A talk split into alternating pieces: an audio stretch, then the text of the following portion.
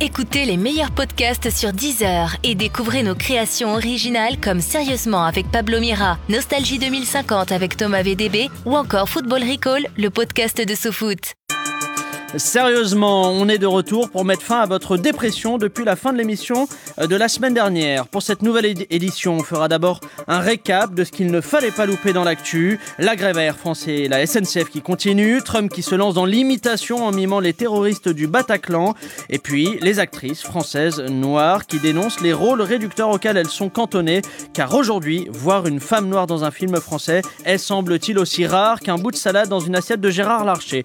Ensuite, ce sera le moment de notre gros dossier qui sera consacré aux 12 premiers mois de Macron en tant que président et on se demandera si le seul moyen pour un président d'être un jour populaire, c'est d'être convoqué par Didier Deschamps et de planter un doublé en finale du mondial.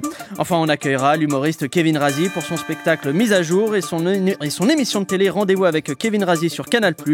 On lui demandera ce qui a été le plus difficile pour réussir dans la vie, avoir la peau foncée ou s'appeler Kevin. Jocelyn, tu m'as manqué euh, depuis la semaine dernière. Heureusement, pour patienter, bah, j'ai j'ai réussi à hacker la webcam de ton MacBook et je tenais à dire que tu es très mignon quand tu dors la nuit en position fétale. Générique. Sérieusement?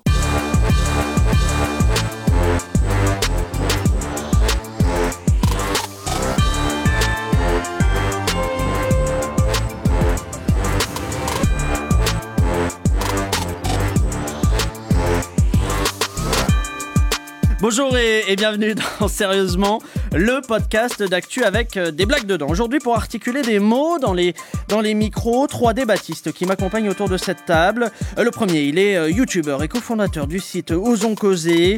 Il est de mauvaise humeur aujourd'hui à cause d'une bagarre qu'il a eue avec trois chiens errants en venant au studio. Il a peut-être attrapé la rage, mais il est quand même avec nous ce soir au lieu d'être à l'hôpital. C'est Ludovic Torbet, ça fait plaisir. Ça fait plaisir, ouais. Je les ai marre avant, ces trois C'est chiens. vrai, tu te Il n'en reste plus rien, je les C'est ai refourgués dans un resto vraiment 13e. chi- chianophobe, c'est Il dingue. est. c'est- J'ai pas de répartie. Allez, Allez, euh, face à toi, les journalistes, auteurs, chroniqueuses, mais pas experts comptables. Euh, C'est dommage, car si elle avait fait un BTS en comptabilité, elle aurait pu être embauchée dans une petite PME dans le BTP, par exemple, et, et progresser dans une entreprise à taille humaine. Euh, voici Marie, Aldine, Girard. Bonjour, j'adore cette présentation. Mais ouais, mais on essaye de mettre de la création, Ouais, des choses comme ça. Et puis à côté de toi, je crois que c'est la première fois donc hein, que, que tu te retrouves à côté de lui. Euh, il est le cofondateur du Printemps républicain, mais la semaine dernière, il a failli perdre sa place au sein du mouvement car il a été vu dans un bar à chicha, un lieu anti-républicain, et pas Charlie pour un sou.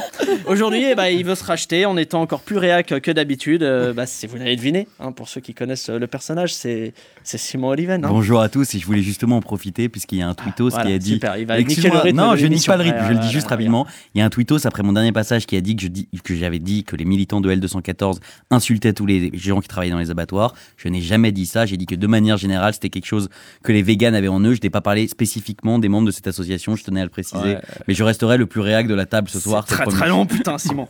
Euh, quant à moi, je suis Pablo Mira et comme le dirait Emmanuel Macron, c'est moi le chef. Allez, on commence cette émission avec un tour d'horizon de ce qui s'est sérieusement passé dans l'actu ces derniers jours. U comme actu. Il y a des moyens toujours. hein. On a... Marie-Aldine n'a pas l'air d'accord mais bon. Non, non, Non, c'est mais elle, elle est impressionnant. habituée à un certain standing, mais bon. Allez, euh, avant de parler du, du contexte social en ce moment, je vous propose de dire deux mots sur un sujet de votre choix Euh, le match Les Herbiers PSG ou la mort de la chanteuse Morane. Alors attention, choisir l'un de ces deux sujets vous fera passer pour un monstre sans cœur. De quoi vous avez envie de parler? Les herbiers PSG Morane. Ouais, le PSG, je connais pas moi. moi, Moi, je suis un mec Morane. démocratique, donc euh, ce sera Morane. ce sera Morane. Marie-Aline, un, un mot ou pas sur ça? Bon, Ah ouais, pour l'instant, on n'a pas vraiment de. euh, on n'en sait pas, pas plus sur l'affaire, donc on attend d'avoir euh, les suites de cette terrible affaire. Je crois qu'on va parler des herbiers. hein.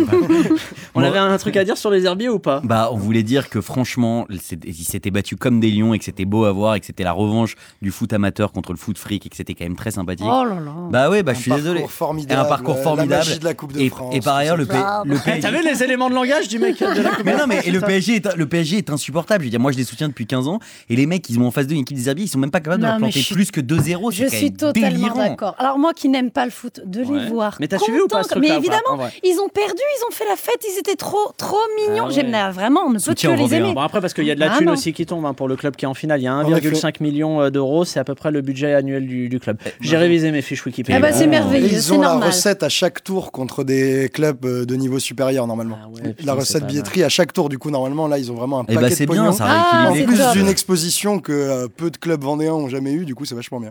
Allez, on passe au premier vrai sujet qu'on voulait aborder. Euh, C'était, je l'ai dit euh, avant, le contexte social euh, de ces derniers jours entre la fête à Macron, la rencontre entre les syndicats de la SNCF et Édouard Philippe. Vendredi dernier, c'est carrément le patron d'Air France qui a démissionné suite à l'échec de la consultation du personnel gréviste. On ne sait pas encore qui récupérera son, parachute doré. D'ailleurs, sur le dossier Air France, eh bien, les Français sont plutôt partagés. D'un côté, ils ne comprennent pas pourquoi une profession aussi bien payée que pilote de ligne demande des augmentations de salaire. Et de l'autre, eh bien, ils compatissent en voyant que les pilotes doivent négocier avec Bruno Le Maire. C'est toujours di- difficile. Côté SNCF, euh, on n'arrête pas d'entendre euh, des usagers dire qu'ils se sentent pris en otage. Pour rappel, euh, être pris en otage, c'est ce que ressent un spectateur devant un film de Luc Besson.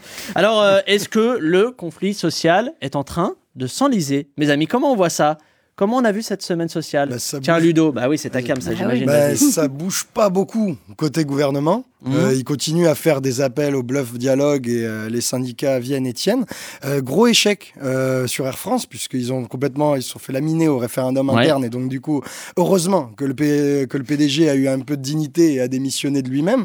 Mais là il y a un gros échec euh, toute la parce que ce qui disait que Air France il y avait pas beaucoup de grévistes, que la grève était peu suivie, que c'était une grève uniquement des pilotes et il y a pas il y a largement pas 55-60% de Ouais. pilotes dans les salariés d'Air France. Et là, ce résultat qui refuse euh, le plan de la consul... enfin, le plan proposé par la direction au niveau d'Air France, bah, montre qu'il y a un massif soutien des salariés contre ce plan. Donc gros échec sur Air France et puis euh, sur la SNCF, le C'est un gouvernement. échec de dialogue. C'est un échec de dialogue sur le, pardon, sur le, la SNCF. Ouais, mais sur, et sur la, sur la SNCF, comme le gouvernement ne veut rien céder, à part la dette qui sera de toute façon obligé de reprendre, il fait juste feuilletonner ça pour oui, avoir sur les, modalités de. Et, de- et donc, de comme il n'y a rien à céder, je vois pas comment ça pourrait se, Euh, se résoudre. hein. Moi, je suis plutôt d'accord avec Ludo, surtout que, alors, je mets à part la, co- le- la fête de la fête à Macron. La fête à Macron. qui, ouais. qui euh, me permet de mettre en avant mon point central, ce qui est qu'il n'y a pas de convergence entre toutes ces luttes. C'est-à-dire que je pense que la question d'Air France et la question de la SNCF ne vont pas se rejoindre, Ouais. sont pas et sont des questions distinctes.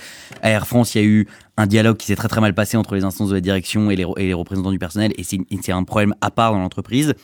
Donc, ils en sont arrivés dans la situation où ils sont aujourd'hui.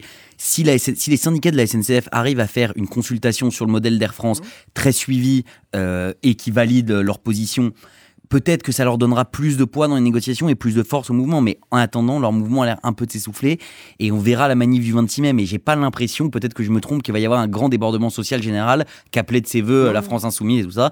Donc pour l'instant, je pense qu'il y a plutôt un, éche- une- un échec de ces, con- de ces contestations. Euh, on est Ouais. Tous les trois d'accord. Non, non, c'est qu'on est tous les trois d'accord sur la convergence des luttes. C'est des points distincts, donc ça ne peut pas marcher. Non, mais j'avais dit, Et je veux des débattistes qui sont pas d'accord. Mais on est, ouais, ben là-dessus. Rappelez-moi Eugénie est- Bastier, bordel.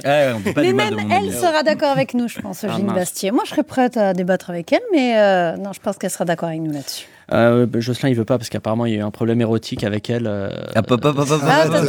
je veux pas. On en parlera en fin d'émission. Allez, s'il vous plaît. Deuxième sujet Trump au congrès de la NRA, le lobby des armes aux États-Unis, qui se met à imiter les terroristes durant la, la prise d'otage du Bataclan, en train d'abattre des gens.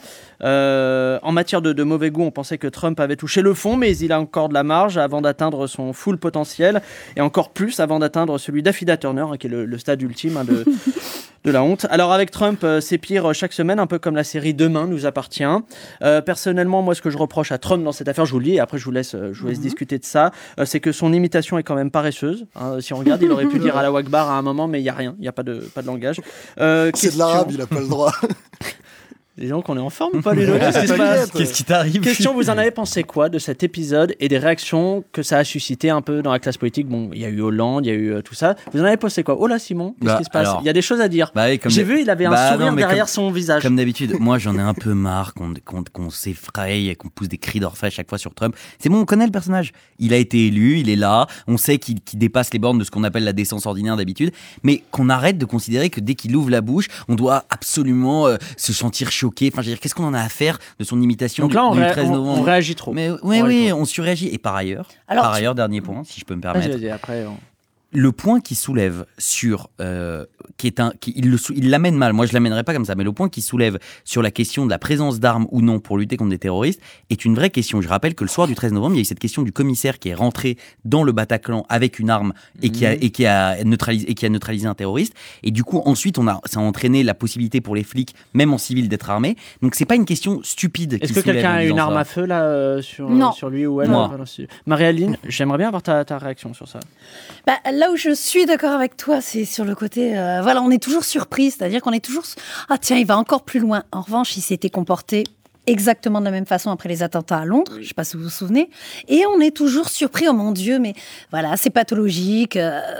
En revanche, Alors là quoi où C'est je- les médias qui sont obsédés par Non. Trump Oui. et qui oui, chopent oui, la- la- bien la- sûr, bien Oui. sûr, mais à chaque fois, c'est Tu vrai penses qu'on. ça aussi, Ludo Pas grave, c'est Une un dernière catch. petite chose, moi, c'est que euh, je ne pense pas que ce soit euh, anodin. Et je pense pas que, c'est-à-dire que l'opinion publique et les médias en face euh, gorge, gorge chaude, je trouve que c'est un peu abusé. Mais après, politiquement, Oui. que Macron ne s'exprime pas, je trouve que c'est une erreur. Ouais. Qu'Hollande se soit exprimé en parlant de l'indécence Ouais. de, de cette façon-là, c'était la moindre des choses. Donc non, Après. politiquement, il faut qu'il, ça s'appelle la diplomatie. Il faut Oui, qu'ils c'est- agissent. Bah, Trump, c'est un guignol. hein. Il pourrait être auteur dans n'importe lequel de tes émissions ou n'importe quel one-man show. Du coup, c'est un guignol. Après, là, pour la réaction de Macron, il aurait pu réagir. Mais après, moi, je comprends qu'il n'ait pas réagi à cause de l'accord sur le et nucléaire ça. Oui, on est et à quel point c'est un axe. Et après, euh, pour réagir à ce que dit euh, Simon sur les armes à feu euh, pour empêcher des attentats, si il fallait armer tout le monde pour qu'il y ait moins de tueries, on le saurait. Et l'exemple ricain nous montre l'inverse. Oui, J'ai pas pas. dit que c'était ce fallait que faire. les keufs puissent porter leurs armes en civil, il me semble que c'est déjà le cas depuis la tuerie de je ne sais où, là où des keufs s'étaient fait choper devant leur domicile. C'était il y a 10 minutes. Voilà. Euh, enfin, allez, on passe au troisième sujet euh, d'actu. 16 actrices françaises noires qui unissent leurs forces dans leur livre euh, Noir n'est pas mon métier. Dedans, elles racontent leur parcours de, de combattantes pour décrocher des rôles qui ne regorgeraient pas de, de clichés sur les femmes noires. Parmi les actrices qui, qui dénoncent ce phénomène, on retrouve des pointures comme. euh, et- bah, Comme Aïssa Maïga. non, mais non, mais elles n'ont pas les premiers rôles, donc on ne les connaît pas, Marie-Aline. Si, Firmin connaît. Richard, elle jouait dans Huit femmes connais de pas. Ouais, bien sûr. Je pars en Elle chantait, elle chantait tout doucement de Bibi, c'était magnifique. Car, car- si, c'est car visiblement, s'il vous plaît, euh, aujourd'hui, une actrice noire a autant de, de chances d'obtenir un premier rôle au cinéma que Ludo d'être accepté au Fouquet's. À noter que ce livre, Noir n'est pas mon métier, est publié aux éditions du Seuil, qu'il sera adapté au cinéma et joué par Nathalie Baye et Sandrine Kiberlin. Alors, question comment ça se fait qu'aujourd'hui, c'est aussi compliqué d'être une femme noire au cinéma qu'être un homme blanc dans une équipe de basket? Vous m'expliquez ou pas, s'il vous plaît? est- C'est le reflet de la société où il y a un truc particulier au Cinoche Alors, je ne connais pas le monde de la production cinématographique de manière intime, mais ils ont clairement des énormes giga blocages avec la diversité. Tu vois, moi, ce que je sais, c'est que par exemple, le rôle de Omar Sy dans Intouchable, qui est un de ces gros fat rôles qu'il a révélé comme euh, acteur majeur. C'était un rebeu, c'était un rebeu C'était censé être un rebeu. Et on n'a pas réussi à trouver un arabe pour jouer ce rôle. On s'est dit que ça passait mieux avec le guignol qui danse de la funk. Et on a préféré mettre Omar Sy. Et donc, on a l'air d'avoir une frilosité et des types de profilage raciaux et euh, de la part de la production de cinéma français qui ont l'air de ne pas vouloir sauter. Moi, je trouve ça vachement bien que des artistes les titillent. On, je ne sais pas comment ça va se passer, quelles solutions et quel développement il pourra y avoir, mais c'est très bien que ce livre existe. Alors, moi, pour avoir lu le livre, c'est vrai que je le trouve euh, assez. Alors, bienveillant n'est pas le terme, mais en tout cas, il n'y a pas de colère. Il y a, on va vous, On fait un constat. va vous expliquer, on va Ouais. faire un constat et on va essayer de vous éduquer. C'est pas Rokhaya Diallo, hein, on n'est pas dans l'agressivité, euh, c'est euh, c'est c'est vraiment très intelligent, c'est euh, posé, elles nous expliquent, elles, leur expérience de vie. Donc chacune des 16, qui sont toutes des comédiennes plus ou moins connues, expliquent Ouais. euh, les problèmes qu'elles ont rencontrés et ce qu'elles en ont tiré bah, de, de l'enfance à aujourd'hui, ce qu'elles en ont tiré comme conclusion. Mais j'ai trouvé ça vraiment euh, intelligent, posé, discutons ensemble. On n'est pas, on n'est pas dans, on va pas se battre les uns contre les autres. C'était plutôt C'est de la intelligent. pédagogie.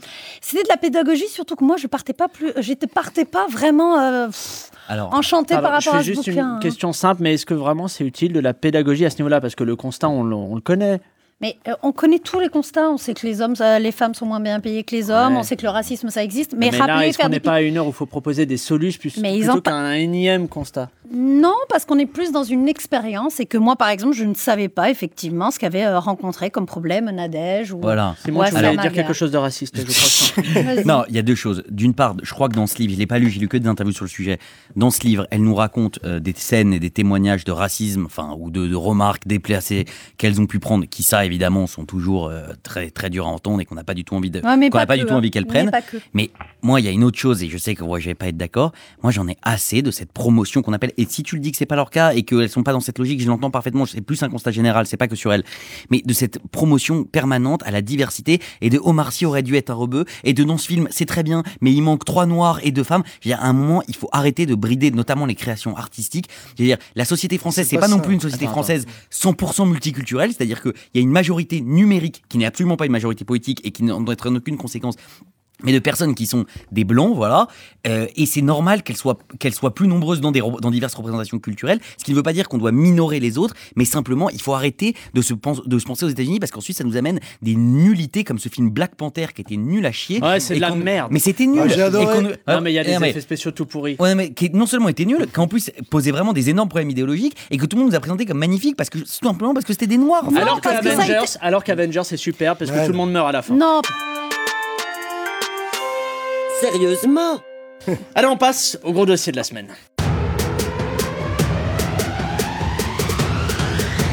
Le gros dossier. Alors le, le gros dossier, euh, c'est bien sûr euh, cette première année écoulée pour euh, Macron à la tête de l'État. Alors on se souvient de Marilyn Monroe qui chantait un joyeux anniversaire langoureux et, et sexy au président Kennedy. Eh bien le président français n'est pas en reste puisque son proche collaborateur Bruno Roger Petit euh, lui a Oh. réservé une petite surprise. Excellent. C'était hier soir à l'Élysée. On, on l'écoute. Happy birthday to you. C'est- Happy birthday to you. Ça donne pas envie. hein. Happy birthday, n'est pas impossible qu'il Monsieur vraiment. Ah oui, le c'est sûr. Président. c'est sûr. Attends. Happy birthday to you. Ah, c'est fa- ben, alors, Monsieur le Président. Ça a duré toute la soirée ou pas, Jocelyn Pour tout. Vous êtes tout simplement le meilleur d'entre nous. ah, et les gens applaudissent. Ça, c'est Ça le suprême derrière. C'est long hein, quand Et même. maintenant, détendez-vous. Avec Christophe, nous allons vérifier l'hydratation de votre scrotum. Oui, bon voilà, finalement rien, rien d'exceptionnel, ça s'est déroulé comme n'importe quel conseil des ministres, visiblement. Euh, question simple, après un an de Macron, vous êtes plutôt satisfait de ses actions ou bien vous êtes plutôt de gauche autour de cette table? Tu sais quoi? Marie-Aldine, ça fait longtemps qu'elle n'est pas venue dans l'émission. Oui. J'aimerais bien, je sens une petite fibre macroniste chez Marie-Aldine, j'aimerais avoir euh, ton avis. Alors, moi, j'ai une fibre macroniste dans le sens où euh, il a été élu pour quelque chose, il est en train de l'appliquer. Oh là, Là, on aime le fait qu'il tient ses promesses. On aime le fait qu'il tient ses promesses et on ne peut pas reprocher à une personne d'appliquer un programme qu'il a présenté. C'est-à-dire, c'est comme si Mélenchon arrivait au pouvoir et qu'on s'étonne et qu'on s'énerve du fait qu'il n'est pas une politique de droite. En revanche, donc pour moi, économiquement, il tient ses promesses. En termes de géopolitique, on va dire que euh, ce n'est pas exactement ce pourquoi il s'était engagé. Il y a plein de choses Ah, sociales aussi où il vite. tient pas les, les, Ah oui, les mais promesses, les SDF, tout ça, on, Eh oublie. Exactement. Et c'est vrai qu'en termes de pourcentage, on sait aussi que Et les migrants. il y a des Français qui se disent aussi laissez-lui un petit peu plus de temps parce qu'il a commencé Ouais. à mettre en place des choses. Enfin, ça, c'est l'argument de tout le monde. hein, En termes de, temps. en ter- oui, mais c'est un argument. On peut faire euh, la comparaison avec les avec les présidents qui Ouais. l'ont euh, précédé. Bon, il n'est pas si mal placé que ça, puisqu'il est plutôt euh, en bonne place par rapport aux 3-4 derniers, même il est au niveau de Bon, Mitterrand à en l'époque. gros, économiquement, il, il tient. Économiquement, il applique ce qu'il avait dit. Voilà. Euh, en termes de, on va dire, visibilité de la France à l'étranger, pour moi, il a donné une très belle image de la France à l'étranger. Voilà. En termes de géopolitique, en revanche, il n'applique pas ce sur quoi il s'était engagé. Là, on Donc, pour pense à l'instant, quoi? Ouais, tu penses à euh, je pense à l'Iran, par exemple. Euh, Je Ah oui, pense, euh, je pense à, à... Attends, À ça la, va. Syrie- à la Syrie? Euh, je pense à Tu la peux dire Syrie. n'importe quel pays du Moyen-Orient, normalement, ça, ça Non, passe. vas-y. Isra- Israël? Non, ça ne passe pas Non, en région. Israël, ça ne marche jamais. tiens, on va Ça marche toujours. Dernière, attends, Et après, juste on mon dernier point. Et après, les- chacun parlera, mais je peux pas parler que de géopolitique et d'économie. Il y a une chose, et c'est pour ça, de, voilà, c'est vrai que c'est ma fibre macroniste d'application. En revanche, il y a un vrai problème qui s'est posé et qui se pose aujourd'hui avec ce président, c'est le fond et la forme. Sur le fond, moi, j'adhère, je suis une libérale de gauche, Oui. j'adhère à son projet. En revanche, la façon dont il Macron, c'est plutôt libéral de droite. hein, On est plutôt voilà, la du façon dont il s'exprime, la façon dont il est en train de traiter la population, qui se sent vraiment, mais c'est plus que Oui, méprisé. mais ça, on en parle après de sa Voilà. conception du pouvoir. Et Voilà, de sa conception. Ben, pour moi, c'est ça. C'est-à-dire que c'est- d'une indignité totale la façon dont il traite notre peuple. Voilà. Le bilan, la politique, pas la com forcément, le- mais le fait- bilan, on on, fait le retient bilan quoi calmement. On retient quoi? L'hommage à Johnny et c'est tout? Non, on les le cadeaux fiscaux surtout pas. aux 1% les plus riches. Ah, l'ex- l'exit task. 5,6 milliards au minimum donnés aux 1% Il les plus engagé riches à le faire. chaque année. Il s'était engagé à le oui, faire. c'est un truc de Il été- Oui, mais tu peux dire ça tout ce que tu veux. Non. Personne n'a voté pour lui. On pour a voté offrir de pour l'argent lui pour qu'il applique son 21%, programme. c'est 21% Il applique son programme, c'est tout. On peut, on peut s'inventer cette histoire. C'est Bah, sympa ça s'appelle la démocratie. Oui, blabla, Non, blabla. mais les gens peuvent se focaliser sur autre chose Maintenant, on va programme. parler Non, sérieusement. un programme, il est pousse, appliqué.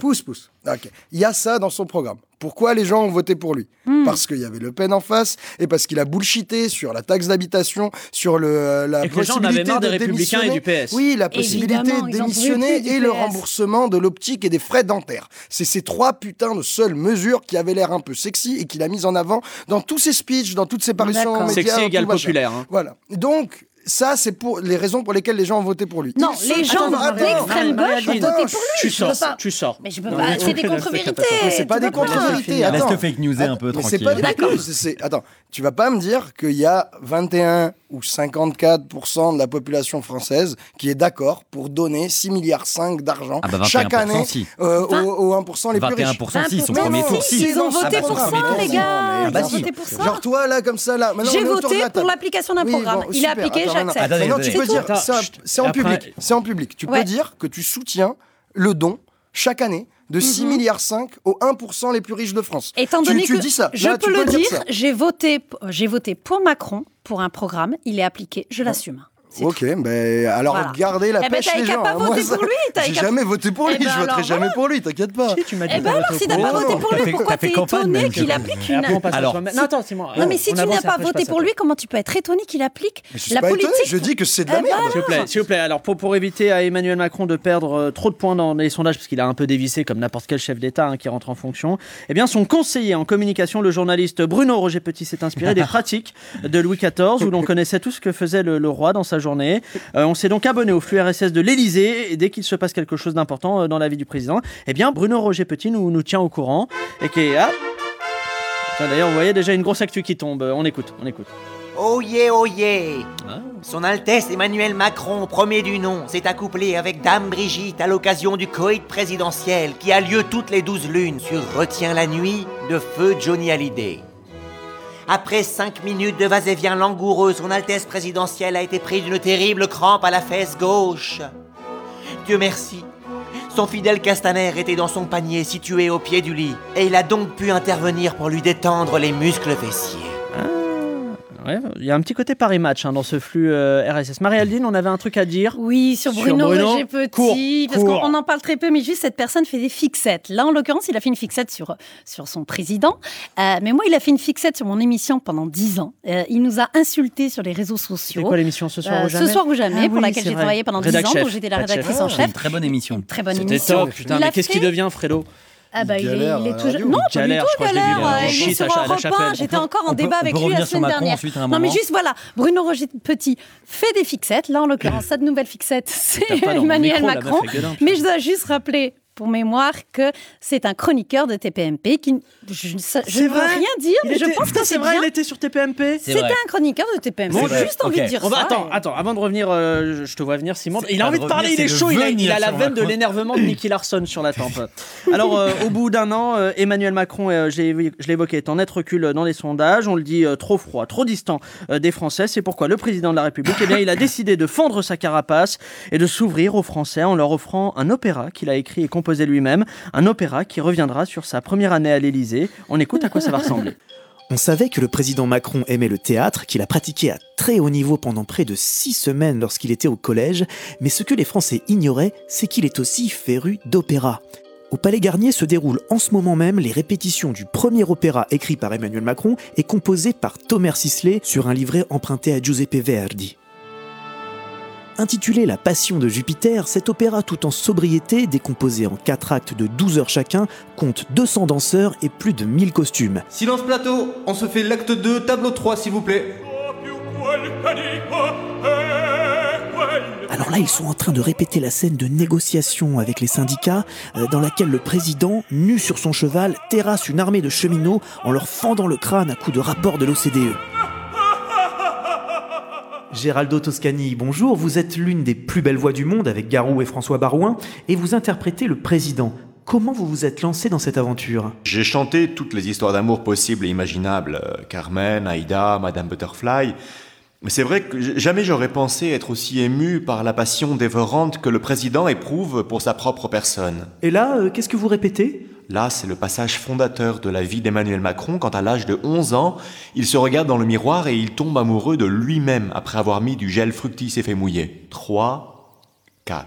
Erectus, erectus maximus, erectus isitudurus, mi mi, mi mi. C'est maintenant le dernier acte de l'opéra. On y voit un Emmanuel Macron fatigué par ses nombreuses réformes et qui s'interroge après avoir supprimé l'exit tax. Ai-je fait les bons choix Suis-je de gauche ou de droite? Qui est Jupiter? Répondez-moi, mon père. La salle est plongée dans le noir pour marquer l'abîme des pensées du chef de l'État. Un filet de lumière transperce les ténèbres et Pierre Gattaz, en tenue de Spartiate, descend du ciel, attaché par un filin. Il interprète Saturne, le père de Jupiter, qui s'arracha le scrotum pour enfanter le roi des dieux. Mon fils, tu as soulagé le cœur des super riches et lavé les cheveux sales des zadistes. Je suis fier de toi. Dans cette mise en scène d'Igor Petrovitch, qui a scénographié entre autres la pièce de Vladimir Poutine au Goulag Les Tarlouses, la plupart des acteurs sont amateurs. À l'image de Christophe Castaner, qui joue le rôle du paillasson d'Emmanuel Macron, ou de Bruno Roger Petit, qui interprète la poussière présente sur le paillasson. Encore quelques semaines de patience avant de découvrir ce qui pourrait être le plus bel opéra jamais présenté. Et ce n'est pas moi qui le dis, c'est Emmanuel Macron. Emmanuel et Brigitte, hein, bien sûr. J'ai l'impression d'être sur France Culture, c'est beau, ça donne envie. Alors euh, Macron, dans sa communication en tout cas, a essayé de se mettre hors du clivage euh, droite-gauche, mais semble-t-il, les gens le perçoivent malgré tout comme étant, eh, surprise, De droite. Ah bah ouais, de droite. Alors quelles sont les, les actions de gauche qu'a fait Macron euh, pendant sa première année, très concrètement, Alors- à part l'adoption de Nemo? Alors moi, ça- Simon, ça c'est va- à toi, Ça parce va que me permettre de pas développer un petit peu sur Macron puisque j'ai pas pu le Mais faire. tu développes sur la question. Je tu me fais développe pas un sur la sujet du question. genre les haters, je sais pas quoi. Pas du tout. Je développe sur la question. Macron, il a, pas, il a été l'objet euh, d'un- d'une union de forces sociales en France qui était la bourgeoisie de droite et la bourgeoisie de gauche, qui en avait plus cassé que leur programme ne soit pas appliqué et qui, en gros, se sont retrouvés sur l'essentiel. C'est-à-dire que la bourgeoisie de gauche a accepté d'abandonner un peu ses idées humanistes en, avec Calais, enfin sur les migrants, tout ça, et la bourgeoisie de droite s'est dit, bon, finalement, les questions d'éthique, de société, le mariage pour tous, tout ça, toute la vieille droite, on en a rien à foutre. Nous, ce qui compte pour nous, c'est les réformes économiques dictées par Mais Bruxelles les gens se pour sont trouvés libéraliser. sur l'économie, c'est ça l'idée. la, les- la bourgeoisie, je la trouve. bourgeoisie et les, Il est bon, hein, la bourgeoisie et les classes euh, urbaines éduquées se sont retrouvées sur l'économie. Néanmoins, Macron, euh, même s'il a voulu sortir du clivage droite-gauche, il ne sort pas du clivage droite-gauche parce qu'il incarne une force politique qui existe depuis 100 ans en France et qui est très importante, qui sont les démocrates chrétiens, qui est en gros le centre, qui, qui existait déjà sous De Gaulle, qui étaient les, les ennemis de De Gaulle, qu'on a trouvé sous Giscard et qui globalement ont pris c'était qui avant? C'était Bérou? Alors ça a été Bérou un peu en 2007, mais pour moi c'était le Parti socialiste depuis 83 et la droite dès qu'elle arrivait au pouvoir, pas dans les discours, Ouais. mais, quand, mais quand elle arrive au pouvoir. Donc en fait, il fait exactement la même chose que ce qui a été fait avant, sauf que lui a le mérite de le faire euh, en assumant, sans se débarrasser des, des, des, des chicaneries partisanes. Si, en gros, il fait le programme que François Hollande aurait voulu faire si les frondeurs l'en avaient pas empêché, et que Nicolas Sarkozy aurait voulu faire s'il n'avait pas été tiraillé par le FN en permanence. Ludo. Bah moi j'ai du mal à voir en quoi il, enfin en quoi il est novateur en quoi que ce soit. Je suis d'accord, il est complètement Dans dans, sa la com, dans sa com, Dans la com, dans dans la com, c'est brillant. Dans la com, c'est Dans brillant. l'espace politique qui Euh, dans les- dans- attends, dans le- la, la quantité de réformes et le rythme des réformes, et la feuilletonisation de son calendrier de réformes, dans la maîtrise de l'agenda politique, c'est de l'orfèvrerie. Ça, il y a, y a rien à dire. C'est génial là-dessus. Par contre, euh, j'ai du mal à imaginer comment il va faire pour apparaître de gauche. hein. Je, je comprends pas. Même s'il légalise le cannabis et qu'il fait de la PMA, euh, ça va encore être galère, hein, parce que euh, euh, la, Le la cannabis, c'est démission- combien en point de gauche? Ouais. Tu gagnes Ouais, 3 moi, points ou pas? À mon que avis, tu gagnes 3 ou et 4 PMA, points. Mais attends, attends, de alors gauche. attends, attends, je vais te lister ce qu'il a fait sur les trucs sociétaux et, Hmm. ses soi-disant réformes de gauche où Ouais, il a déjà reculé? Euh, la, la réforme, le, la- le remboursement des soins dentaires et des soins de optiques, Euh, euh, les négociations capotent. Tous les opticiens sont pas d'accord parce qu'on va arriver avec une baisse de la fréquence des remboursements. Et en fait, dans le premier panier de soins, ça ne correspondra pas à la réalité. La réforme de la taxe d'habitation, ça capote. Il est en train de dire Non, qu'il il va la augmenter- faire. Ouais, mais euh, avec tu peux pas dire attends, ça capote. Attends, attends, attends. Euh, c'est, il Sur dit qu'il l'a fait, mais ça, ça va être compliqué pour que ce soit vraiment de la suppression pour 80% des gens. Bien il sûr. va y avoir une augmentation de la taxe foncière sur les petits trucs. Ça va seulement être étalé jusqu'en Attends. 2020, mais ça sera attends, après, pas fini. Le, le droit de démissionner avec le droit au chômage, ça c'est enterré, ça ne verra jamais le jour. Euh, le, qu'est-ce qu'il avait promis d'autre? Il avait, pro- enfin bon. Bah là, c'était Je- toutes ces mesures les plus démagogues qu'il avait annoncées dans son Ouais. programme, évidemment. Moi, j'ai une question. Ah, Pardon, excusez-moi. Apparemment, c'est un nouveau message de. Oyez, de oyez. Son Altesse présidentielle, Emmanuel Macron, premier du nom, vient tout juste de se réveiller d'une longue sieste Ouais. après avoir regardé Affaire conclue sur France 2. Mhm. Il a bien dormi. Et aussi incroyable que cela puisse paraître, son Mhm. visage est encore plus séduisant qu'il ne l'était hier. Formation cruciale hein, qui fera donc l'ouverture des, des JT. Moi, c'est une vraie question que je, vous- je vous pose. Euh, sa revendication, c'est ni droite ni- ni de gauche, ou alors la synthèse et de droite et de gauche. Une vraie question, dans quelle mesure vous pensez qu'il peut se duper lui-même sur son propre positionnement politique? Est-ce que, à votre avis, le mec pense vraiment qu'il est ni droite ni de gauche? Alors, moi, je pense réellement qu'il n'est ni de droite Non, ni ça, de pas- gauche. Non, parce qu'on n'a pas la même définition de la gauche. Je pense que ta définition de la gauche est la mienne. Je pense que tous les deux, on se, on se pense de gauche, mais Elle parle à Ludo. sincèrement. Pour les Oui, je parle à pas. Ludo. Vous n'êtes pas du tout sur le même Je parle à créneau pour le Ludo. coup, tu vois. Oui, tous les deux, on est de gauche, mais on n'a pas la même définition de la même gauche. Pas donner autant de thunes aux gens surtunés En te et pensant- t'imaginant de Eh ben, gauche. C'est pour moi, toi, tu es de l'extrême gauche, Mais non, mais il n'y a aucune nécessité. Un cadeau. Tu vois, imagine, notre pays fonctionnait Mais bien. parce que je ne regarde pas dit, dans l'assiette Notre pays des va autres. bien et je leur donne je leur offre un truc. Pourquoi? C'est c'est injustifiable. Tu vois, genre, regarde, imagine-toi parler à ton enfant, Mais parler à ton parce que pote, ça à ton ne petit gosse, et lui Alors expliquer, écoute-moi c'est juste ça une qu'il faut chose. faire. Il Parce que, parce que ma vie ne change pas pas. là-dessus. Non, Parce arrête, que ça non, mais juste une bouge, chose. Non, bouge. mais je te dis juste une chose. Que moi, ISE ou pas l'ISF, ça change pas. 6 Ça- c'est milliards pas- cinq. Laisse-moi finir. Faut pas être obsédé par ce qu'on, non pas les autres. En revanche, que la taxe d'habitation de 900 euros, 900 euros de ma mère qui était en HLM saute. Je peux te dire que ça, ça change une vie. Tu comprends Ça, pas c'est que c'est pas obsessionnel. Moi, je m'en branle. Je m'en branle sur l'ISF. Mais sur la taxe d'habitation, il faut qu'ils s'y tiennent. Parce que ça, c'est une vraie, une vraie question Moi, pour moi de gauche. Pour répondre à ta question, Pablo, Cours, je pense cours, pas, on je, pense, je pense pas qu'ils se pensent de gauche ou droite. En revanche, je suis sûr qu'ils se pensent progressistes. Et si il y a les droits, si les droites arrivent euh, à leur projet idéologique et politique de fusion au cours de son quinquennat, là, on verra qu'il est quand même plus progressiste que la droite qui émergera à ce moment-là. Et il arrivera à l'utiliser comme rempart. Alors, malgré son, son centrisme eh bien une majorité de Français classe, donc je l'ai dit, l'action d'Emmanuel Macron comme étant euh, très à droite. Eh bien, nous avons demandé à notre expert politique de nous éclairer sur la question. Expertise. Analyse. C'est la rubrique Expert Anal. Vous êtes nombreux à m'avoir écrit pour savoir si notre président, Emmanuel Macron, n'est pas simplement de droite. Mais en réalité, toutes ces mesures sont de gauche. Par exemple, euh, la baisse des APL de 5 euros a été faite pour apprendre aux jeunes à mieux gérer leur argent. C'est 5 euros qui, qui- qu'ils ne dépenseront plus en barrettes de shit. On leur met le pied à l'étrier pour leur vie future, une vie de, de responsabilité. Et plus tard, ils remercieront le président, j'en- suis sûr. Et puis on l'accuse de mener une politique défavorable aux retraités, de ne pas se soucier des vieux croulants. Mais c'est faux, euh, il a même engagé Gérard Collomb qui, est tellement vieux qu'il peut mourir d'une seconde à l'autre. Et euh, oui d'accord, à Notre-Dame-des-Landes, le président a fait preuve de beaucoup de fermeté. Mais ce que les esprits chagrins oublient de préciser, c'est que les matraques utilisées contre les zadistes sont toutes issues du commerce équitable. Et oui ce sont des matraques fabriquées au Brésil par un petit producteur qui, vit de la répression. Et, voilà, c'est important de le soutenir. Et bon, bon, écoutez, j'arrête. Il est de droite, voilà. Et alors, vous allez faire quoi? Il libéralise l'économie, il casse du gauchiste, il chie sur le code du travail, il est de droite, et alors?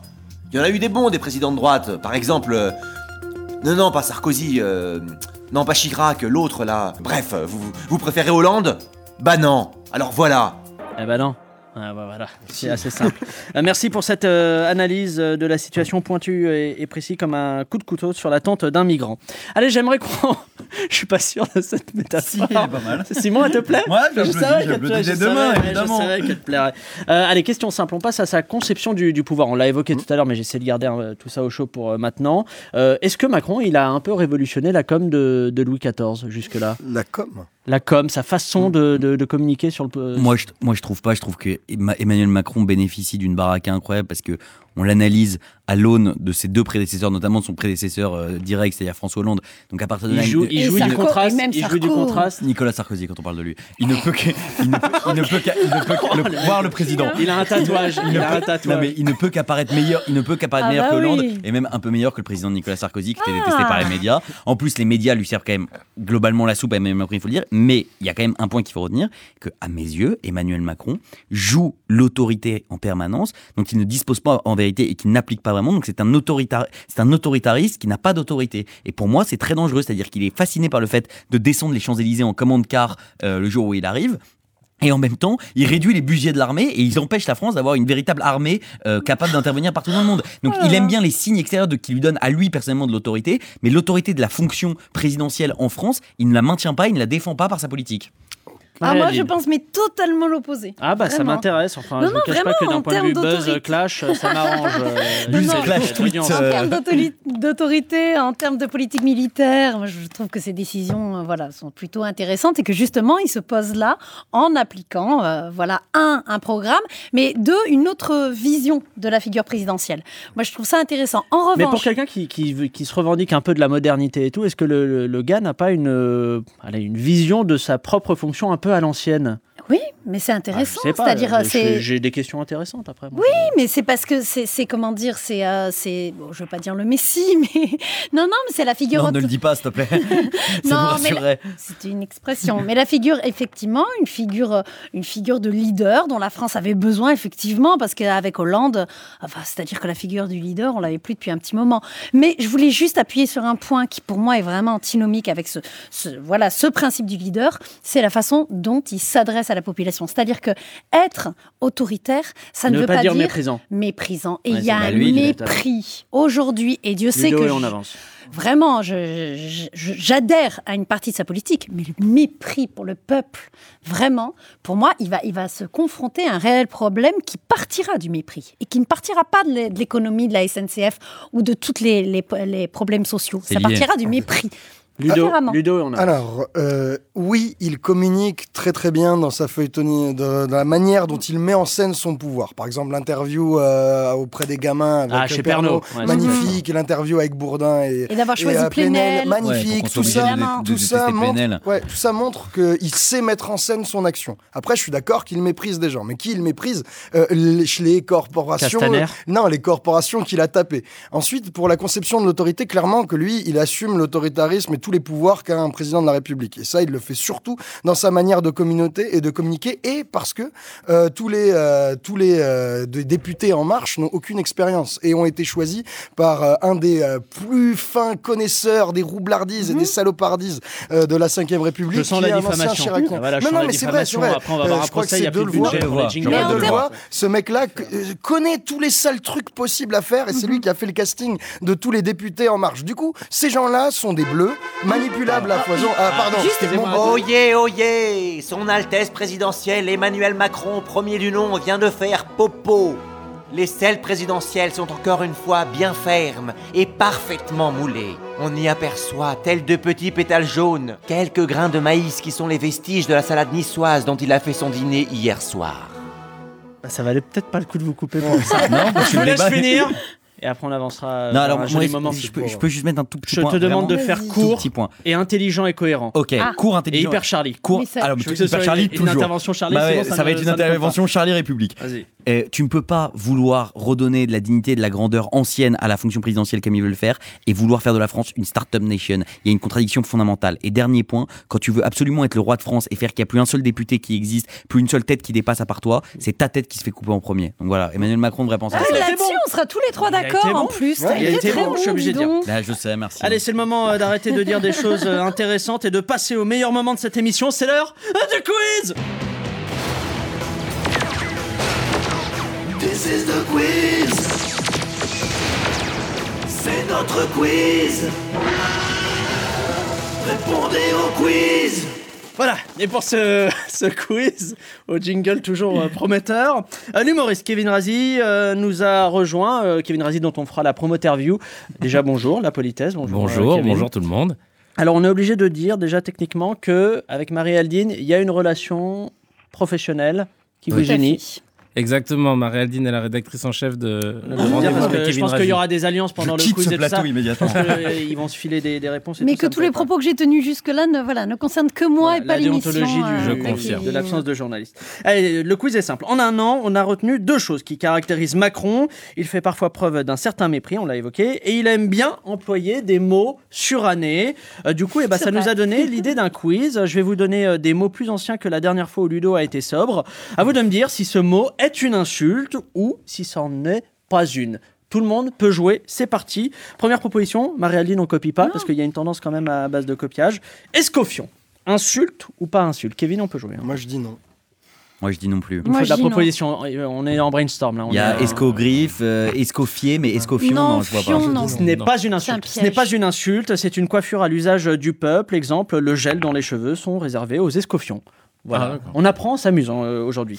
Oh, Euh, Tout. Chiabrena, c'est une insulte ou ce n'est pas une insulte Redis-le, pardon. Chiabrena. Non plus, Je c'est suis pas encore un sûr- je suis pas- piège. Je suis pas sûr de le prononcer correctement. SC. Ah, Ah, Je ouais, pense que c'est une insulte parce que la Brenne, c'était la merde au Moyen-Âge. Donc je pense que Oh, c'est il est un- bon Oh. Insulte médiévale qui veut dire chure de merde. Ah, Non, Le mec va à. Le week-end, faire- il se- révise. Se faire caca dessus en français, on dit s'embrenner si vous voulez tout savoir. Il y a trop-. Il y a de culture là dans cette émission, je pense qu'on va pas la diffuser.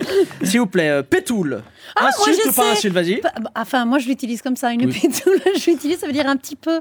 Enfin, moi, c'est comme ça que voir, j'utilise. fais voir la définition. Un petit peu une pétoule. Une Ah, mais moi- une, pétoule de- petite comté, quoi. Donne-moi une pétoule. Non, c'est une insulte, ça veut dire une petite crotte. C'est pas Ah, vrai. d'accord. Bah si, Bah Bah, non, ça marche aussi, mais moi, une petite crotte de, beurre. Petite Ouais, après, c'est des Merci, pratiques qui Kevin. sont vraiment différentes. Euh, Marie Salope. Ah, Non, il y a Marie couche-toi là. ah mais Marie Salope, Marie insulte Salope. Je pense que c'est un Probablement, piège, c'est pas une insulte. C'est pas une insulte. Malin. Il est bon il est, il est vif. Euh, la Marie C'est le meilleur. Salope est un petit bâtiment destiné à porter Exactement. loin des ports Et des euh, salopes. la vase et le sable. bah, Ah bon Ah, recommence la Je pas. C'est quoi Ouais, redis, redis, redis. Je passe. Non, Euh, on va alors, le- la Marie Salope est un petit bâtiment destiné à porter loin euh, les- des ports, la vase et le sable. Ah, ok, donc c'est comme une digue. Là, on est au Oh, sable ouais. d'Olonne. Non, c'est un, bateau, c'est un petit, un petit bâtiment de. Ah, un bâtiment marin. Ouais, ok. C'est ça, non? Moi, je sais pas. Tu sais, je c'est la une drague. C'est un truc pour draguer, exactement. tant que je prends l'argent. euh. La Marie La Salope sert à draguer, exactement. Allez, s'il vous plaît, s'il vous plaît, on de passe au mot suivant, s'il vous plaît. Sycophante. Sycophante, Oui. insulte ou pas insulte Oui, bien sûr, insulte, du capitaine, insulte du capitaine Haddock, euh, grand Ouais, mais ça vient d'où? C'est Ouais, une insulte, mais ça vient d'où Tiens, allez. Ah, sycophante. Les sycophantes, attends, je sais, c'est un truc de Grèce antique, mais j'ai oublié. Mais, euh, Mais- Mais c'est. Normaliens, il peut le faire. je Oh, peux le faire. va. Le mec a le BEPC. Euh, insulte de la Grèce antique pour désigner des, des sales petites balances comme Simon Oliven. Bah, ah, bah, voilà, bah, ouais, bah, bravo. Le mec Bah, connaît tout Je ça. suis soufflé. Alors là, le Je prochain, suis je ne sais pas si je le prononce bien. Euh, je vous propose orchidoclaste. C'est Peut-être orchidoclaste, mais je pense que c'est Un orchidoclaste. mélange entre orchidée et Non, tu, Bah ne copies pas, Marie. Non, ça- je- dit rien. Non, là, Kevin C'est pas de ou l'araméen peut-être ou que Jésus avait pour habitude Oui, je l'ai vu dans le film de. Mel Gibson. non, c'était, mais c'était une insulte qui veut dire casse-couille du grec orchis qui veut dire Ah, testicule et clastos qui veut dire brisé. Ah, tu crois que Et l'orchidée, on veut est à dire ce les soir au testicules jamais là. Là, c'est vraiment au niveau. Frédéric. Ah bah oui, l'orchidée du coup ça veut Ça dire veut quoi dire des, testicules, C'est mon la fleur qu'on se frotte sur les parties Bah génitales. Moi, tes parties sentent les, tes- c'est l'orchidée, euh, Pablo, ça tout le monde le sait. le prochain, je pense que vous le connaissez. Marie-Aldine, tu as mis une veste, tu t'en vas? Comment ça se passe? Non, j'avais froid, j'ai mis une petite laine. Ouais, très joli hein, quand même. hein. Il y a du pouvoir d'achat. On sait se faire plaisir. Je vous propose Nick Talop. Insulte Oui, ou pas qui se voit dans la nuit ou qui voit dans la nuit, non? Un truc comme ça. Ça veut dire qui, voit dans la nuit. Voit dans la nuit. nuit. Comme les chats. il nique Talop, ce fils de chien. Ouais, ça marche aussi. Très joli. Euh, et enfin, les dernières propositions. Pablo Mira. Insulte ou pas insulte Grosse insulte dans les grands assez souvent. Non, assez je crois que ça veut dire Sauf génie. folie. Un faux Eh, bagnole. Oh, Oh, putain, il est joli. flatteur. Il essaye de revenir dans une prochaine émission. Eh ben non, désolé. Euh, ce n'est pas une insulte pour l'instant, mais ça le deviendra si cette émission continue encore l'année prochaine. Allez, on passe à la dernière euh, partie de cette émission. C'est le moment de la promoterview. 50% interview, 50% promo, c'est la promoterview. C'est une interview avec de la promo pour que les invités acceptent de venir. Et donc pour cette promo-interview, euh, vous l'avez entendu, c'est donc l'humoriste Kevin Razi qu'on a autour de la table. Alors il était à l'affiche du spectacle Mise à jour, mais aussi de l'émission Rendez-vous avec euh, Ke- Kevin Razi sur Canal Plus et Canal Plus euh, décalé. Eh, Vas-y, alors si on fait le pitch de Rendez-vous avec Kevin Razi, tu me dis si je me trompe. Vas-y. Last Week Tonight à la française. Bah, Même si le à la française n'est jamais flatteur dans les, dans les adaptations. Et pour Ouais. ceux qui connaissent pas la Sweet Tonight, Voilà. comment on coup- pitch le truc Ah, comment on Bah, pitch le c'est une émission, on parle d'un thème de société ou d'actualité euh, avec un ton humoristique et on reçoit un invité. Et il y a de l'enquête. Non, on fait pas d'investigation. Enfin, si, nos journalistes euh, font euh, leur petite taf d'investigation sous la houlette de Marie-Aldine, mais après, en dehors de ça, on produit pas d'images, nous. Tu vois, on va pas chercher les images nous-mêmes, on prend ce qui existe déjà. Mais ce qui n'est pas le cas de, non plus de, de Last Week Tonight Ouais, pareil. avec John Oliver. Ils Non, produisent pas, ils je crois, produisent de- pas d'images, Ce qui est le cas de Quotidien, par exemple, qui va produire de. voilà, exactement. Nous, c'est l'inverse. Et, et est-ce qu'il y a d'autres choses que t'as, qui, t'ont vraiment inspiré ou que, tu voulais retranscrire à la téloche en, ici? Bah, moi, c'est le Daily Show de John Stewart à la base. Et maintenant celui de Trevor Noah. Voilà, exactement. Euh, c'est ce côté euh, incarnation. En fait, ce qui est génial, c'est qu'aux États-Unis, euh, ça n'existe pas le métier de présentateur télé. C'est souvent des anciens stand-uppers ou comédiens. Ou, ou alors de l'impro, soit de l'impro ou du stand-up. Exactement. Et, et donc, euh, ils incarnent à mort leurs propos parce qu'ils n'ont pas de neutralité à avoir et c'est ce qu'on a voulu euh, construire en fait. C'est pour ça que dans Rendez-vous, je dis ce que je pense. Et il y a un truc, moi j'avais vu de, de mémoire une vieille interview de John Stewart à l'époque où il présentait encore le, le Daily Show. Je me demande si c'est pas Colbert, pardon, je me trompe. Ouais. Il disait, il rencontrait pas mal de jeunes qui disaient, bah moi je m'informe grâce au, au Daily Show, donc qui est sur Comédie Centrale. Et il disait, bah moi ça me ça de ouf Mm. de, de, de voir que les jeunes sont informés par euh, des émissions qui sont restent des émissions de comédie, de divertissement et tout ça. Toi, quel rapport t'as à, au- à ce fait d'informer les gens? Bah, euh, au début, t'es flatté parce que tu te dis, bon, bah, c'est cool s'ils ont pu apprendre des choses grâce à nous. Puis après, tu dis, effectivement, ça veut dire qu'il y a, un- il y a peut-être un trou à, à devoir Ouais. combler et qui est pas notre mission. Mais euh, c'est toujours. euh, Enfin, d'où l'intérêt, justement, avec Marie-Aldine, de faire super attention à tout ce qu'on dit parce que du coup, il faut avoir. euh, faut pas raconter de conneries. Ouais. Surtout que tu sais qu'il y en a qui vont pas vérifier ce que tu racontes. Donc, t'as intérêt à être ultra exigeant là-dessus. Et bah, non, bah, c'est c'est tant mieux si on arrive à remplir cette petite mission. Mais après, normalement, c'est pas censé. C'est être- pas la vôtre. Voilà, c'est ça. Et, et autre question, après je vous laisse, euh, je vous laisse dire ce que vous en avez pensé autour de la table. Euh, Il y a ce truc-là, un peu, ouais, c'est compliqué, un peu mythique de d'adapter un late show à la française et tout ça. Alors après, il y a, si on rentre dans les détails, il y a différents types de late show, plus ou moins politiques, Ouais. plus ou moins longs ou pas, avec de l'accueil ou pas. Et globalement, ça a été raté. L'exercice de retranscription Ouais. du late show, il y a eu des tentatives de mémoire, je crois, avec Julie Snyder, il y avait eu euh, Ouais. euh, Arthur, enfin, il y avait eu un paquet de machins, et c'était généralement pas bien. Mhm. Là, en vrai, en toute franchise, vous vous en sortez plutôt bien. C'est plutôt, c'est plutôt cool et tout. merci. Et qu'est-ce qui fait que là, ça fait la différence?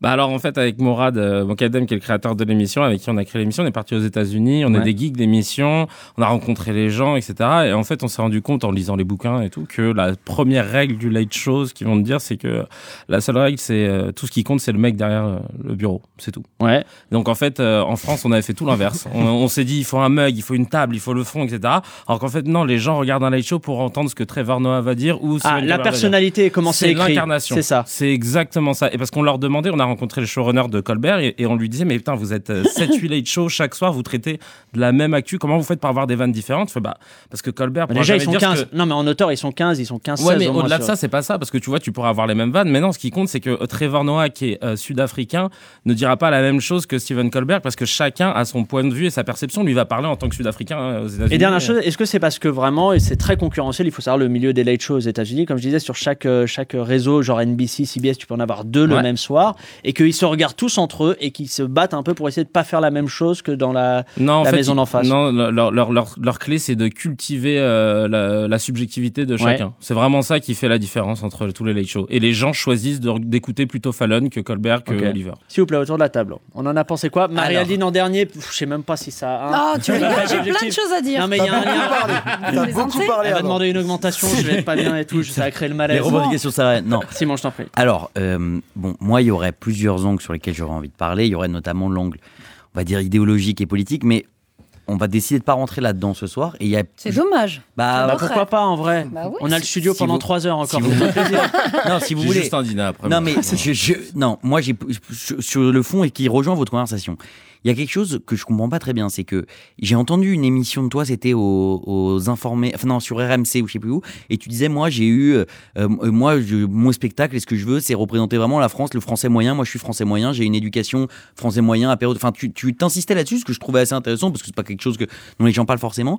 Et pourtant, comme plein de gens en France, notamment dans le modèle des comiques, alors qu'il y avait un modèle français euh, du comique, de l'intervention télé, tu vois, avec des mecs comme Coluche ou des proches qui parlaient d'actualité, mais mais qui était, différent de ce que les Américains font, vous cherchez absolument à importer des formules américaines. Et là, la conversation que vous venez d'avoir en témoigne, c'est que t'as as, l'air, et c'est- enfin c'est pas- c'est ton droit le plus strict, mais t'as l'air d'être fasciné par les Ah, émissions t'es sur un créneau Régis Debré, euh, il y a trop d'Amérique en France. Complètement. Ah, y a- tu fais- connais. tu fais une espèce d'américanisation, notamment avec, en faisant de l'infotainment, qui est pas du tout un truc français à la base. En France, et c'est pour ça, à mon avis, que ça avait pas marché avant. Les guignols, Ah, que- chaud, quoi. Il y a un- y Oui, a un- mais avec des marionnettes, Attends, pas avec peut- des êtres humains. juste avoir la- Donc est-ce que, est-ce que tu crois pas que cette fascination américaine ou cette, cet attrait américain que je comprends par ailleurs et qu'on a dans plein d'autres domaines et c'est normal, il n'y a pas que toi évidemment, euh, justement à la qualité, à la singularité de ce que tu pourrais apporter en tant qu'humoriste français.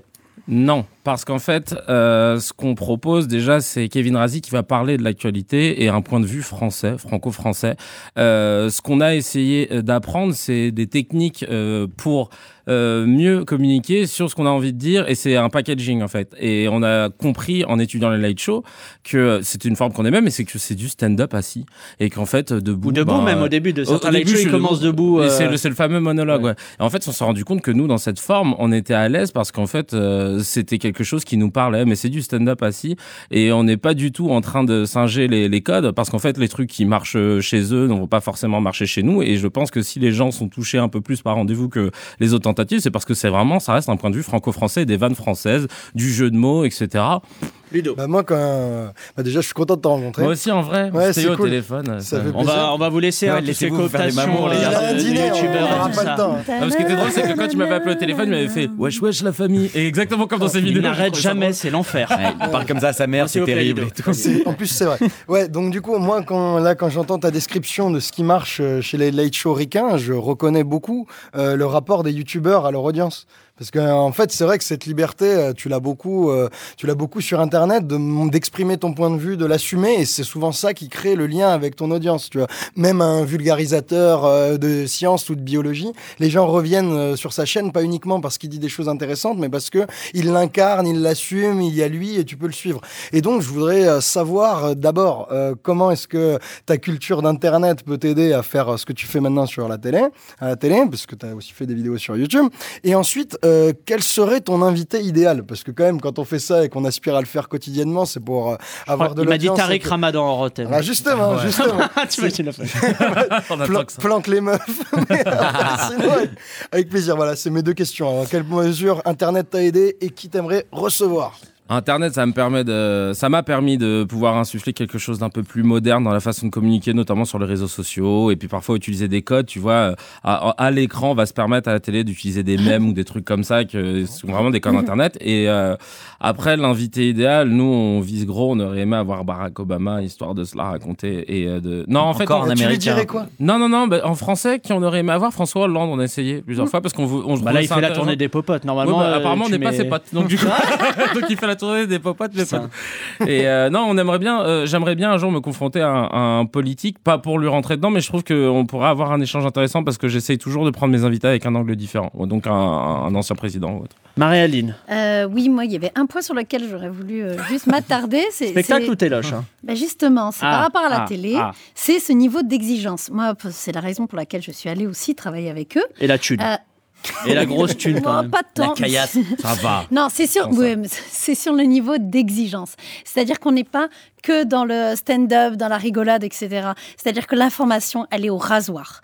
Effectivement, c'est éditorialisé. Moi, très souvent, j'ai cette discussion avec Kevin qui me dit, moi, je, voilà, je, je suis humoriste, je suis pas journaliste, mais je suis désolée, tu es aussi légitime qu'un éditorialiste qui va avoir une idée très, très engagée. Tu as totalement le droit de donner ton opinion tant que l'information est vérifiée. Et parmi nos journalistes, on a de l'extrême gauche, on a de la droite, on a de la gauche, on a, du, on a de tout. Et Kevin réussit à mélanger un petit peu tout ça. Et moi, je suis très contente. Vous avez un jeune de jeunesse sauce identitaire ou pas au sein de- du pool de. Non, non, non, Moi, je suis radical socialiste depuis une semaine.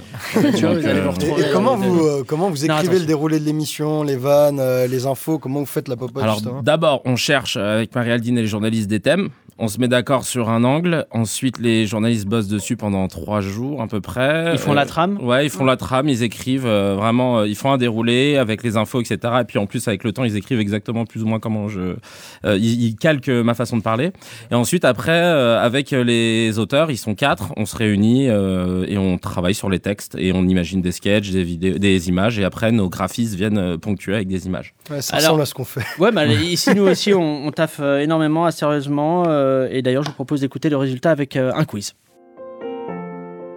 Kevin Razi Ou son zizi? Sérieux? Voilà.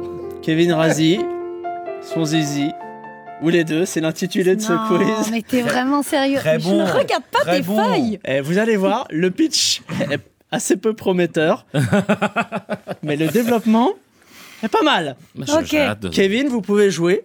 Votre zizi peut jouer. Ouais. Pour apporter des précisions, des choses comme ça. Je vous fais des propositions, vous me dites Kevin Razi, son zizi, ou les deux. Elle est atterrée, Marielle. tu vois, Atterrée, tu vois ou atterrée. pas Eh, Bah, on Là, je l'ai parle pas perdu. de ça au bureau. Là, je l'ai Non, perdu. Franchement. Je l'ai perdu. Ouais, mais là, pas- ouais, mais hein, là, si nous, on a un pool d'auteurs, c'est que des névrosés. Ils n'ont pas résolu le problème freudien et à un moment, ça se ressent dans les questionnaires. Première proposition il n'a jamais été pompé par Thomas Sisley. Kevin Razi, son zizi, Les deux. ou les deux Les deux, les deux, mais bonne sait-on jamais hein, Kevin jamais. aurait été une meilleure réponse. ouais. Pour laisser un peu de place. C'est horrible, On obligé horrible. d'entrer dans les dans le détail. Allez, s'il vous plaît, il faut payer environ 25 euros pour le voir en vrai. Son zizi. Kevin Razi, son zizi, ou les deux Probablement les deux. hein, si tu, Bah, c'est un bon dîner hein, pour 25 Non, balles, ça se fait. Mon, mon C'était- spectacle est moins cher. C'est non C'était Kevin Razi parce que pour le zizi c'est un, c'est un peu plus cher euh, mais je m'arrangerai pour qu'il vous fasse un petit prix Avec grand pas Un de- prix de gros du coup. Oh là Ah, bah là, c'est plutôt l'inverse. Là, là, je- là, c'est des réductions euh, à tour de bras 70%. minimal. Je fais du moins 80%. Voilà, c'est au prorata, je vais pas mentir. hein, je- Allez, il n'hésite pas à se dresser contre la barbarie des terroristes. Les deux. Kevin zizi. Razi, Les deux. Ah bah non. Kevin Razi, son pénis se dresse surtout euh, pour des hentai en VOST. Mm, On Mais aussi devant des vidéos de Rachid Kassim. Il y a les- vraiment les deux. Alors, hein. Et Tu tout le monde est On atterré. prendra ça comme phrase. On. C'est fini, l'idée c'est de niquer une carrière. Il fait bien deux fois ma taille. Kevin Razi, son zizi, ou les deux. Là, on est au- on est au-dessus. hein. Les deux. Les deux, Les deux. les deux. Les deux. Eh non, c'était son zizi. Je sais que je suis petit, mais quand même, c'est extrêmement insultant. Enfin, j'essaie de préserver une légende de corporelle, tu vois, c'est un peu dur. Mais tu as raison. Il bave pendant son sommeil. Les deux. Craqué en fait. Kevin Razi, une demi-journée d'écriture pour faire ça. Ah, putain. Moi j'aurais pu te le faire en 10 minutes. Hein. Et vous avez payé une pige. Non, vous êtes des malades. On l'a pas payé. Ça, ça, ça, ça, ça, Son zizi. blague, ça. Son zizi. Alors, c'était quoi, Ludo? Moi, je dis les deux. Eh ben, c'était Kevin Razi, Ah Kevin Razi, parce que l'autre, ce serait dégueulasse, tout simplement. Vous Eh avez- Ça ben, arrive, euh, ça arrive. Ça arrive. Ah Euh, avant dernière proposition, il a beaucoup de goût, je trouve. Kevin Razi. Oh. Moi, vu la veille, je dirais son zizi quand même. Vous vous rendez compte que je lui ai dit Ah, non, n'hésite pas à Elle venir, elle, est pleure, géniale elle pleure, elle l'émission. commence à pleurer. C'est moi qui lui Elle ai dit viens dans l'émission. Elle a, elle a les yeux qui brillent. Elle tape ma jambe Elle depuis tout à l'heure pour que c'est le tienne. C'est vrai Ils ou vont te faire un quiz, mais un télo en plus. Ils vont mettre en avant tes Ah, capacités. Euh, et enfin, depuis qu'on a- qu'elle en a entendu parler, ma mère aimerait mieux le connaître. Kevin Razi, Oh. Oh, les deux. son je pense. zizi. Oui, deux. Moi, incontestablement les deux, vu les goûts de ma mère. Et non, c'était son zizi. Ma mère déteste l'humour, tout simplement. Sérieusement Allez, euh, sérieusement, en régie, on me dit euh, que c'est hélas euh, terminé. Ludo, Marie-Aldine, Simon, merci à vous d'avoir accepté de dire des choses de manière rémunérée. Euh, Kevin, tu repasses quand tu veux, dans la limite des Bah, places merci. disponibles, évidemment, mais la semaine prochaine, tu peux revenir vraiment. Ah bah, parler bah, choses. quiz pareil, je Bah, pense que ce serait dommage Ah non, de je ne priver. détruis pas cette émission euh, à laquelle tu participes, s'il te plaît. Non, elle est merveilleuse. Allez, quant à celles et ceux qui nous écoutent, eh bien, je vous demande juste de tenir bon jusqu'à mercredi prochain. En attendant, ne vous prenez pas trop au sérieux. Allez, salut.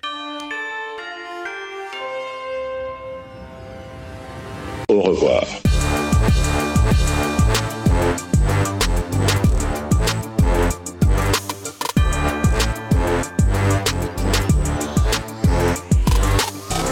Mais j'ai senti, je l'ai perdu. foutu la honte. D'habitude, d'habitude, elle, joue, les elle joue, tu vois. J'adore les Ah, quiz, les mais jeux, là, euh, c'est Kevin et son zizi, que ça. Ah, excuse-nous d'être puéril, C'est Léo. un ça sujet va. important, quand même. La meuf a fait 10 ans chez Tadei, tu peux plus. euh, Si, en plus, Maintenant, tu sais bien que l'humour faut de du Alain c'est ce de que faire des olives.